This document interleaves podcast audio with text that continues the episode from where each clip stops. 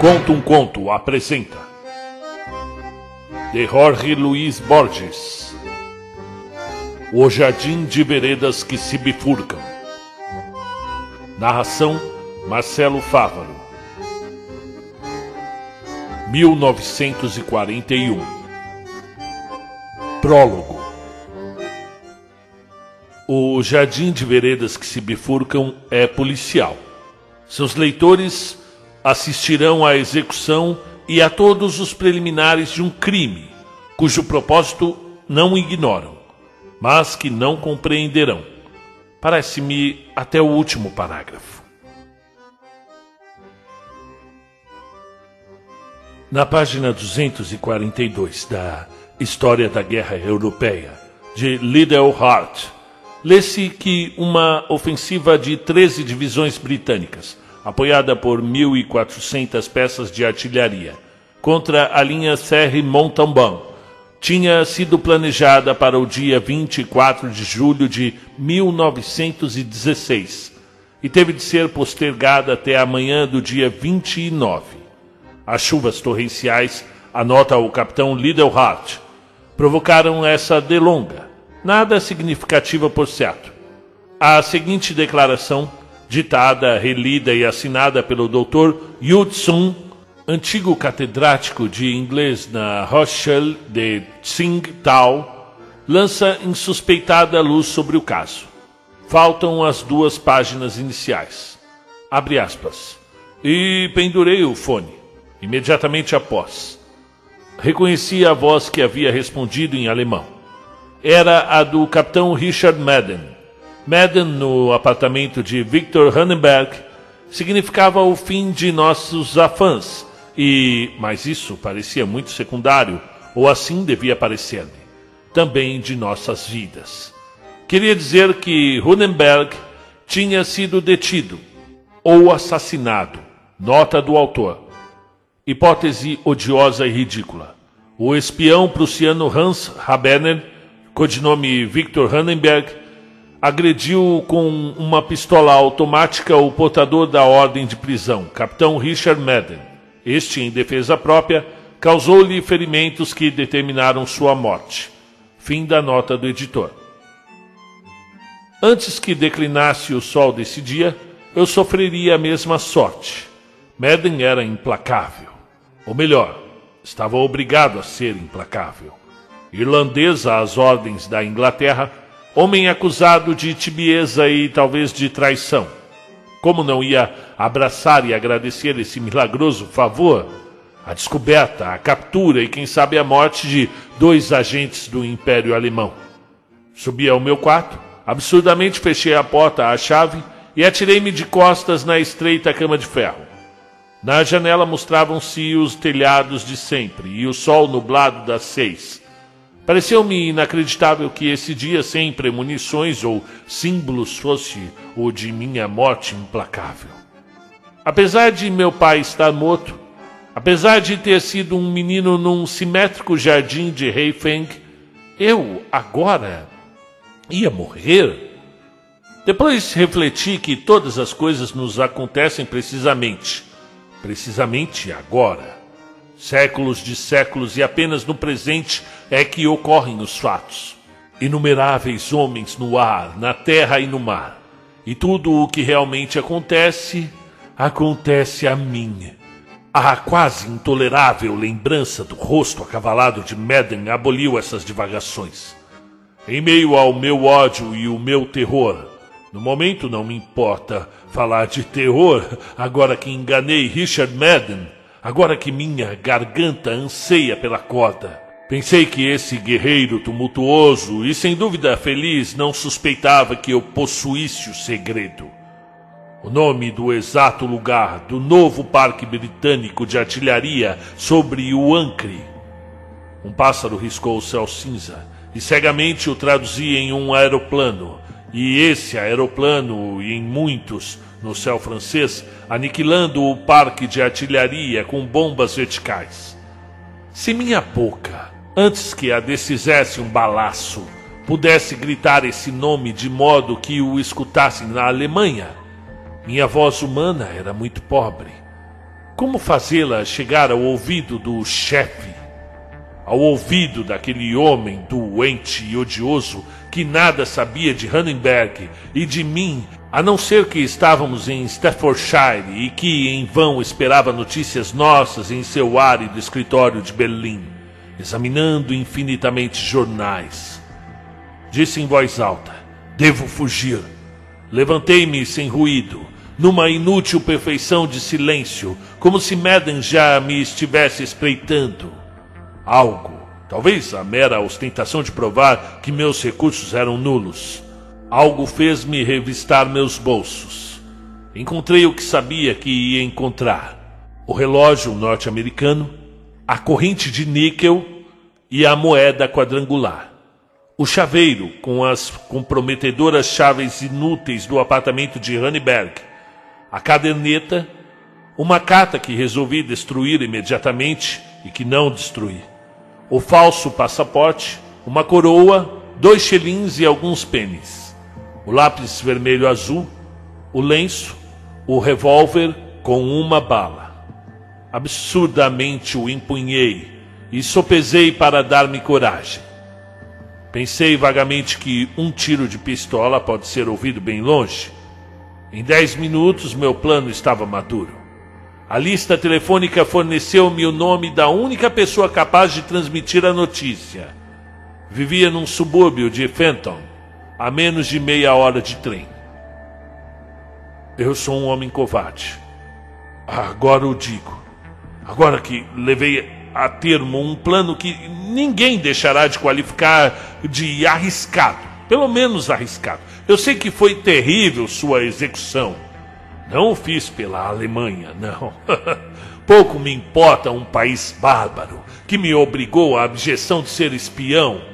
Ademais, sei de um homem da Inglaterra, um homem modesto, que para mim não representa menos que Goethe. Não falei com ele mais de uma hora mas durante uma hora foi Goethe.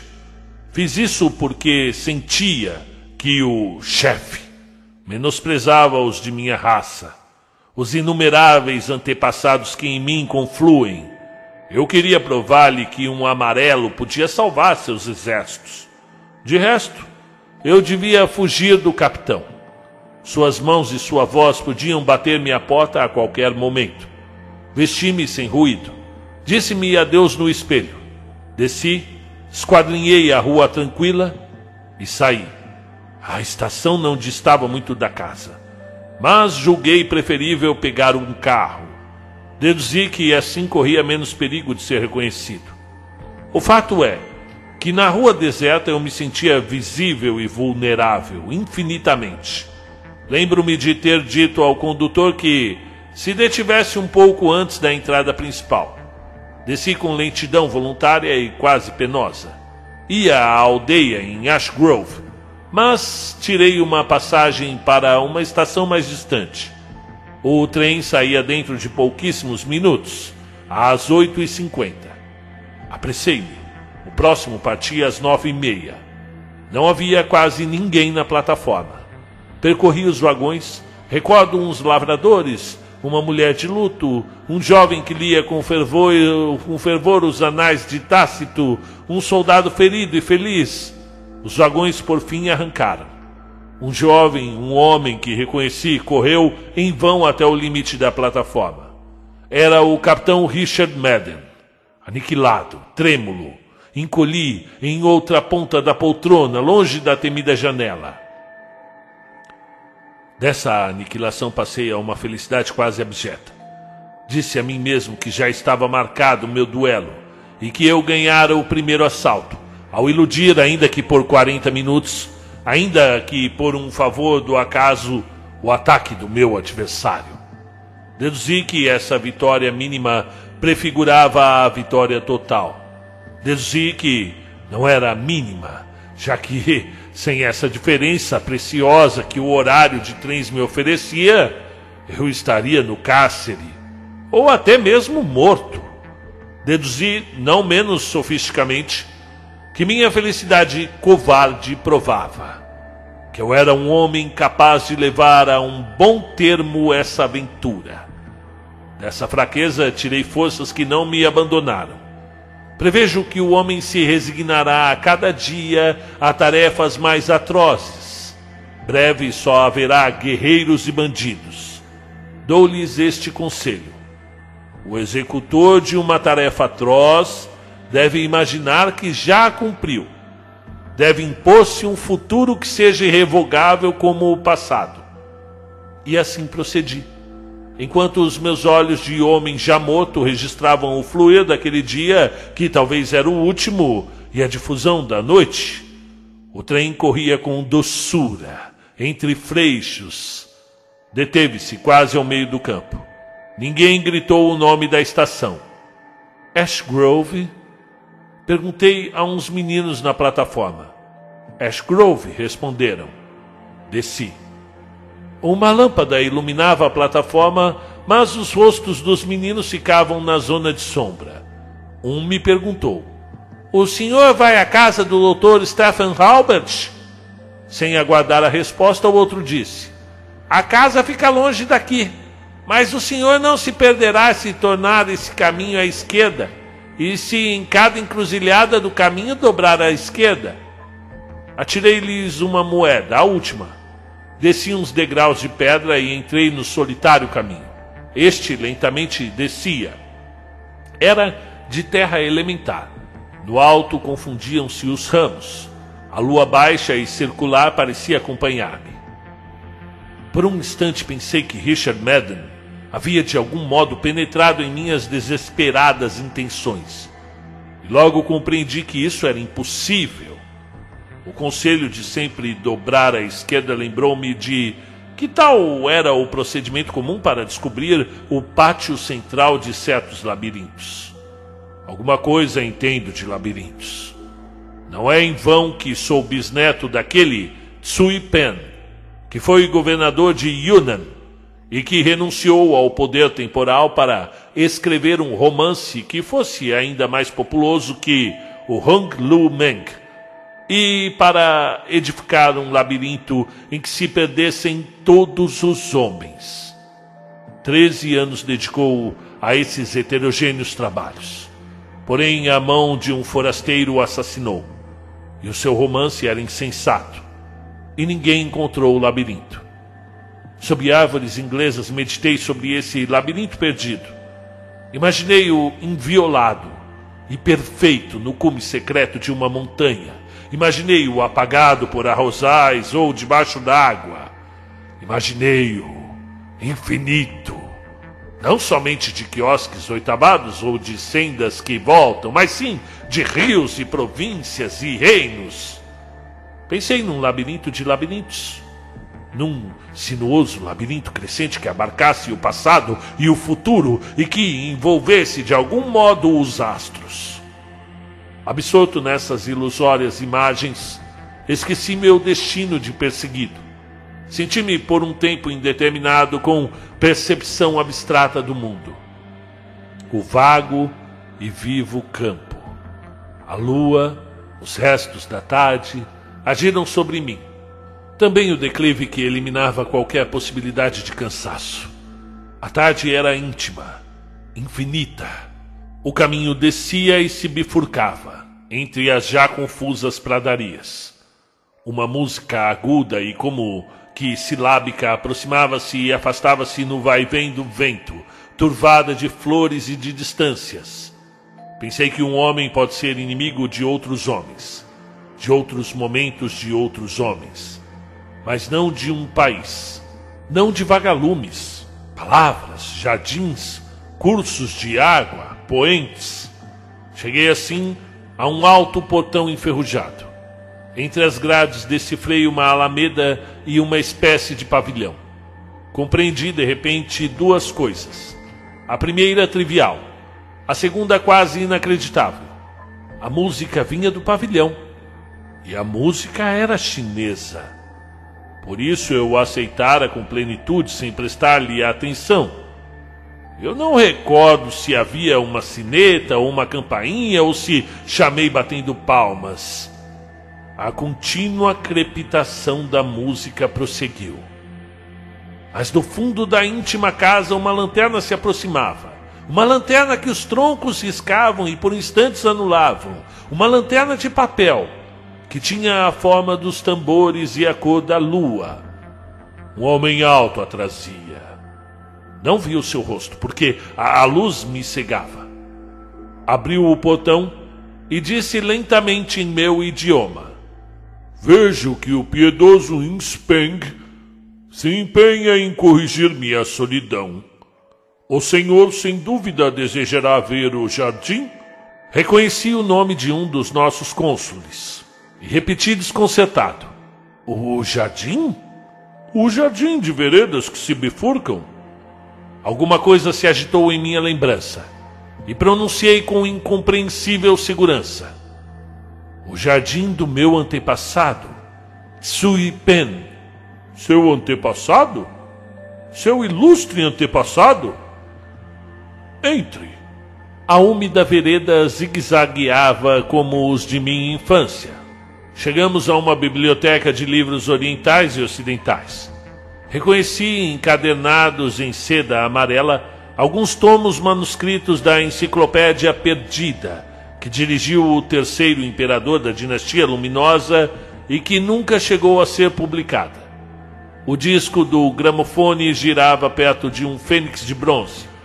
Lembro-me também de um vaso rosa da família e outro, anterior de muitos séculos, dessa cor azul que nossos artífices copiaram dos oleiros da Pérsia. Stephen Albert observava-me, sorridente. Era, já o disse, muito alto, de feições afiladas, de olhos cinzentos e barba cinzenta. Algo de sacerdote havia nele e também de marítimo. Depois me contou que fora missionário em Tianjin, antes de aspirar a sinólogo. Sentamo-nos eu num comprido e baixo divã, ele de costas para a janela e para um alto relógio circular. Calculei que antes de uma hora não chegaria meu perseguidor, Richard Madden. Minha determinação irrevogável podia esperar. Assombroso destino de Tsui Pen, disse Stephen Albert. Governador de sua província natal, doutor em astronomia, em astrologia e na interpretação infatigável dos livros canônicos, enxadrista, famoso poeta e calígrafo, abandonou tudo para compor um livro e um labirinto. Renunciou aos prazeres da opressão, da justiça, do numeroso leito, dos banquetes e ainda da erudição, e enclausurou-se durante treze anos no pavilhão da límpida solidão. Ao morrer, os herdeiros só encontraram manuscritos caóticos. A família, como talvez o senhor não ignore, quis adjudicá-los ao fogo. Mas seu testamenteiro era um monge taoísta ou budista, insistiu na publicação. Os de sangue de Tsuipen, respondi. Continuamos execrando esse monge. Essa publicação foi insensata. O livro é um acervo indeciso de, de rascunhos contraditórios. Examinei-o certa vez, no terceiro capítulo morre o herói e no quarto está vivo. Quanto ao outro projeto de Tsuipen, o seu labirinto. Aqui está o labirinto, disse indicando-me uma alta escrivaninha laqueada. Um labirinto de marfim? exclamei. Um labirinto mínimo. Um labirinto de símbolos, corrigiu. Um invisível labirinto de tempo.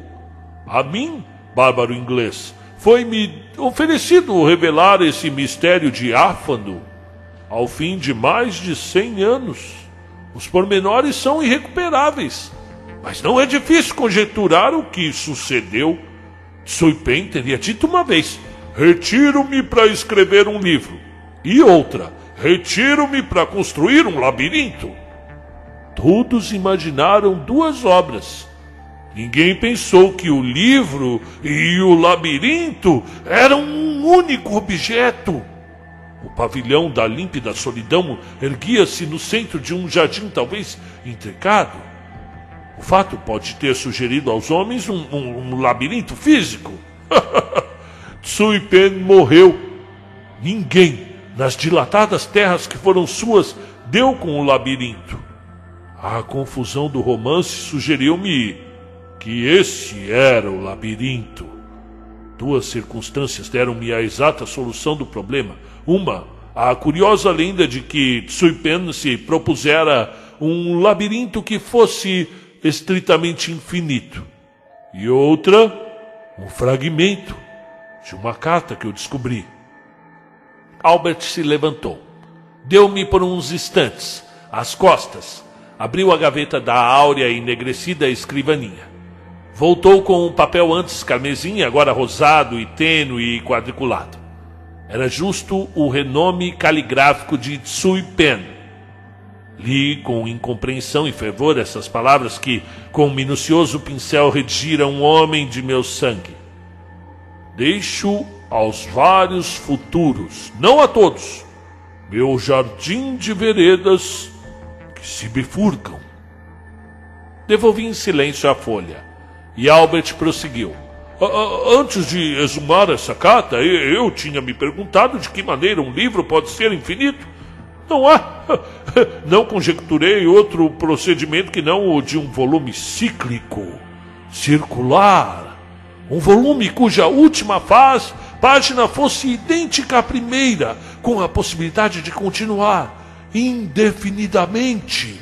Recordei também aquela noite que está no centro de, de mil e uma, das mil e uma noites, ah, quando a, a rainha Sherazade, ah, por uma mágica distração do copista, põe-se a contar textualmente a história das mil e uma noites, com o risco de chegar outra vez à noite na qual está fazendo relato, e assim até o infinito. Eu imaginei também uma obra platônica, hereditária, eh, transmitida de pai a filho a qual cada novo indivíduo adicionasse um capítulo ou, ou nela corrigisse com piedoso cuidado a, a página dos ascendentes. Essas conjecturas distraíram-me, mas nenhuma parecia corresponder, ainda que de modo distante, aos contraditórios capítulos de Tsui Pen. Nessa perplexidade, remeteram-me de Oxford o manuscrito que o senhor examinou. É, bom, detive-me como é natural na frase, abre aspas, deixo aos vários futuros, não a todos, o meu jardim de veredas que se bifurcam, fecha aspas. É quase de imediato compreendi. O jardim de veredas que se bifurcam era o romance caótico. A frase, vários futuros, e entre aspas, não a todos, Sugeriu-me a imagem da bifurcação no tempo e não no espaço. A releitura geral da obra confirmou essa teoria. Em todas as ficções, cada vez que um homem se defronta com diversas alternativas, opta por uma e elimina as outras. Na do quase inextricável Tsui Pen, ele opta simultaneamente por todas. Cria assim diversos futuros, diversos tempos, que também proliferam e se bifurcam, e daí as contradições do romance. Feng, digamos, tem um segredo. Um desconhecido chama sua pota. Feng decide matá-lo. Naturalmente, há vários desenlaces possíveis. Feng pode matar o intruso. O intruso pode matar Feng, ambos podem salvar-se, ambos podem morrer, etc.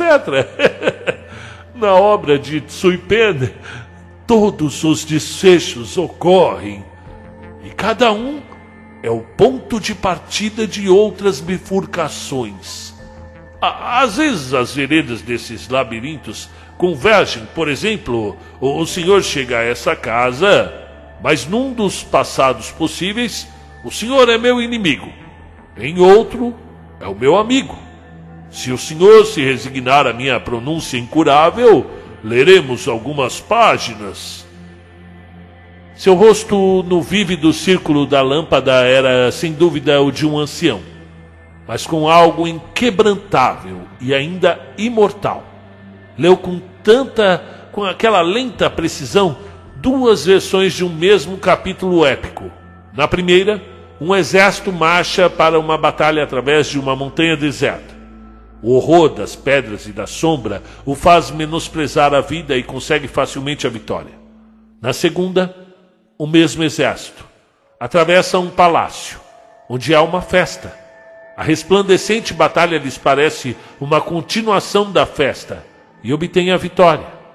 Eu escutava com digna venera com veneração essas velhas ficções e, e talvez menos admiráveis que o fato de terem sido ideadas pelo meu sangue e que um homem de um império remoto as restituísse a mim no meu curso de uma de uma desesperada aventura numa ilha ocidental. Lembro-me das palavras finais, repetidas em cada versão como um, um mandamento secreto. Abre aspas. Assim combateram os heróis. Tranquilo o admirável coração, violenta a espada, resignados a matar e a morrer. Fecha aspas. A, a, partir desse instante senti ao meu redor e na escuridão do meu corpo uma invisível, intangível pululação. Não a pululação dos divergentes, paralelos e finalmente coalescentes exércitos, porém uma agitação ainda mais inacessível, mas mais íntima, e que eles, de certo modo, prefiguravam. Stephen Albert continuou. Eu não acredito que o seu ilustre antepassado brincasse ociosamente com as variantes.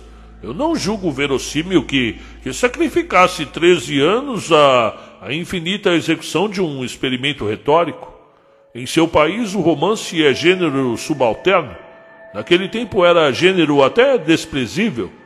Tsui Pen foi um romancista genial mas também foi um homem de letras que, sem dúvida, não se considerou um simples romancista. O testemunho de seus contemporâneos proclama, e fatamente o confirma de sua vida, suas inclinações metafísicas, místicas. A controvérsia filosófica usurpa boa parte do seu romance. Eu, eu sei que de, de, todos os problemas, nenhum o inquietou e o ocupou como o abismal problema do tempo. Pois bem, esse é o único problema que não figura nas páginas do Jardim. Nem sequer emprega a palavra que significa tempo. Como explica o senhor essa voluntária omissão? Eu propus várias soluções, todas insuficientes Discutimos-las, por fim, Stephen Albert disse-me: Numa charada cujo tema é o xadrez, qual é a única palavra proibida? Uh, bem, refleti um momento e respondi: uh, A palavra xadrez? Exatamente, disse Albert. O jardim de veredas que se bifurcam é uma enorme charada, ou parábola, cujo tema é o tempo. Essa causa recôndita proíbe-lhe a menção do seu nome, omitir sempre uma palavra, recorrer a metáforas ineptas e a perífrases evidentes, é quiçá o modo mais enfático de indicá-la, e o modo tortuoso que preferiu. Em cada um dos meandros do seu infatigável romance, o oblíquo Tsui Pen. Confrontei centenas de manuscritos, Corrigi os erros que a negligência dos copistas introduziu. Conjeturei o plano desse caos. Restabeleci e acreditei restabelecer a ordem primordial. Traduzi a obra toda. Consta-me que não usa uma única vez a palavra tempo. A explicação é óbvia. O jardim de veredas que se bifurcam é uma imagem incompleta, mas não falsa do universo tal como o concebia Tsui Pen, diferentemente de Newton, de Schopenhauer. E seu antepassado não acreditava num tempo uniforme, absoluto. Acreditava sim em infinitas séries de tempos, numa rede crescente e vertiginosa de tempos divergentes, convergentes e paralelos. Essa trama de tempos que se aproximam, se bifurcam, se cortam ou que secularmente se ignoram, abrange todas as possibilidades. Não existimos na maioria desses tempos. E alguns existe o, o Senhor e não eu. E em outros, eu e não o Senhor. E em outros, os dois. E em outros, nenhum. É, nesse em que me deparo com favorável acaso, o senhor chegou à minha moradia. Em outro, o senhor, ao atravessar o jardim, encontrou-me morto. Em outro, digo essas mesmas palavras, é, mas sou um erro, um fantasma. em todos, articulei, não sem certo tremor. Agradeço e venero a sua recriação do jardim de Tsuipen não em todos, murmurou com um sorriso. O tempo se bifurca perpetuamente para inumeráveis futuros. Num deles, eu sou seu inimigo. Voltei a sentir aquela pululação que eu falei. Pareceu-me que o úmido jardim que rodeava a casa estava saturado até o infinito de invisíveis pessoas. Essas pessoas eram Albert e eu. Secretos atarefados e multiformes em outras dimensões de tempo. Alcei os olhos e o tênue pesadelo se dissipou. No amarelo e negro jardim havia um único homem, mas esse homem era forte como uma estátua. Mas esse homem avançava pela vereda e era o capitão, Richard Madden. O futuro já existe, respondi, mas eu sou seu amigo. Eu posso examinar de novo a carta? Albert levantou-se. Alto, abriu a gaveta da alta escrivania, deu-me por um momento as costas. Eu havia preparado o revólver. Disparei, com o máximo cuidado. Albert caiu, sem uma queixa, imediatamente. E eu juro, juro que a sua morte foi instantânea, fulminante.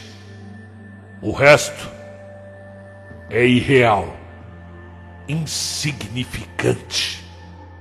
Madden rompeu, prendeu-me. Fui condenado à forca. Abominavelmente venci. Comuniquei a Berlim o secreto nome da cidade que devem atacar. Ontem a bombardearam. Li isso nos mesmos jornais em que apresentaram à Inglaterra o enigma de que o sábio sinólogo Stephen Albert morrera assassinado por um desconhecido, Yu Tsung. O chefe decifrou esse enigma. Sabe que meu problema era indicar por intermédio do estrépito da guerra a cidade que se chama Albert e que não achei outro meio a não ser matar uma pessoa com esse nome. Não sabe, ninguém pode saber. Meu imenso arrependimento e cansaço. Fim do conto. Muito bem, meu nome é Marcelo Fávaro e eu sou o narrador aqui do canal Conto um Conto. Tudo bem com vocês? Sejam muito bem-vindos. Pega aí, senta, pega uma cadeira, vamos tomar um café juntos. E aí, pessoal, o que vocês acharam do Jorge Luiz Borges? O, o Jorge, muitos consideram o maior escritor da Argentina, da história da Argentina, e eu acho que não deve ter o Deixa eu ver aí. Joga aí no Google. É, junto com o Julio Cortázar, com o, o Ernesto Sabato, o Jorge Luiz Borges é, é, o maior, assim, é o Machado de Assis deles. Vem um pouquinho depois, né? Nasceu em 1899 e morreu em 1986. E ele tem uma escrita labiríntica, como foi esse conto, e muitas vezes eu até uh, vejo muita semelhança ali no, no, com o Guimarães Rosa, né? Do, do, do, uma linguagem difícil, porém muito consciente, muito coerente. É, você não fica se sentindo besta, né? Vendido dentro do conto, dentro do livro.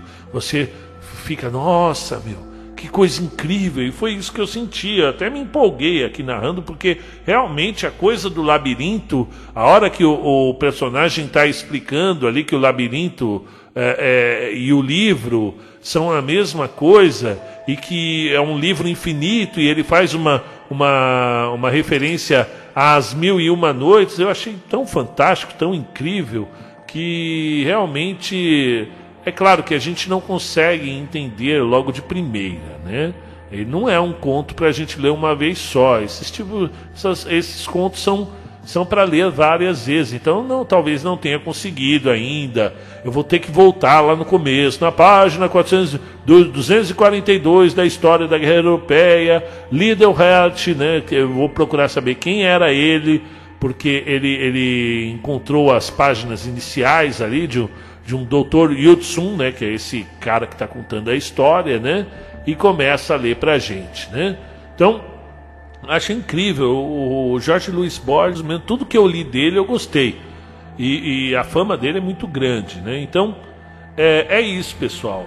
É, eu quis trazer uma literatura um pouquinho mais densa, né? Porque eu venho trazendo muita literatura pulp, muita é, coisa pop para vocês, Lovecraft, e, e Conan o Bárbaro, e, e, acabou que o, muitas vezes fica aparecendo uma jukebox aqui, o, o canal, com as pessoas fazendo muitos pedidos, às vezes, de coisas que eu já venho narrando bastante, né? Então, lembrando sempre que não é um canal de, de, de apenas de literatura é, de horror, e sim um canal de literatura, né? Então, Lembrando que também não é uma jukebox, né? A gente vai variar sim, e isso pode muitas vezes desagradar a algumas pessoas que preferem determinado tipo. Mas o ideal realmente é abrir as possibilidades. Tanto que eu recebo mensagens assim de pessoas que falam: pô, eu cheguei no seu canal por conta do Edgar Allan Poe e do Lovecraft, que eu gosto muito de literatura de terror, mas conforme eu fui ouvindo as outras histórias, meu gosto se se afinou e se expandiu, e hoje eu gosto de, de todos os gêneros, e, e abriu novas possibilidades, encontrei autores que eu não conhecia, literatura russa, literatura latino-americana, uh, africana, então percebam que esse é o objetivo de causar uma, uma explanação sobre os sentimentos da humanidade e a ficção ela dá essa oportunidade para gente, para gente entender mundos que não entenderíamos no, no, no, somente no nosso corpo, somente na nossa vivência e somente nos nossos gostos é, primários que depois vão se expandindo, não é verdade? Então é isso, pessoal. Muito obrigado pela audição e compartilhem aí, conversem com os amigos. Literatura vai chegar ainda a ser papo de boteco com os amigos, não é verdade? Tchau!